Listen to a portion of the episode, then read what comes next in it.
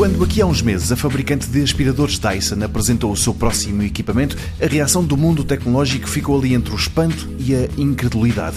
Aquilo tresandava a dia das mentiras. Mas não era mentira e não era porque alguns jornalistas foram convidados a usar o equipamento e fizeram reportagens sobre o assunto. Era mesmo verdade que os engenheiros da Dyson perderam horas e horas e a empresa gastou milhões de euros para desenvolver uns auscultadores que purificam o ar. É isso. São auscultadores, mas cobrem também a boca e o nariz do utilizador para que o ar que ele respira seja mais puro do que a pessoa que está ao seu lado, sem aquilo a cobrir metade da cara. O facto de darem ao utilizador o aspecto de quem quer matar o James Bond ou que é um arquirrival do Homem-Aranha, isso não foi preocupação para a Dyson.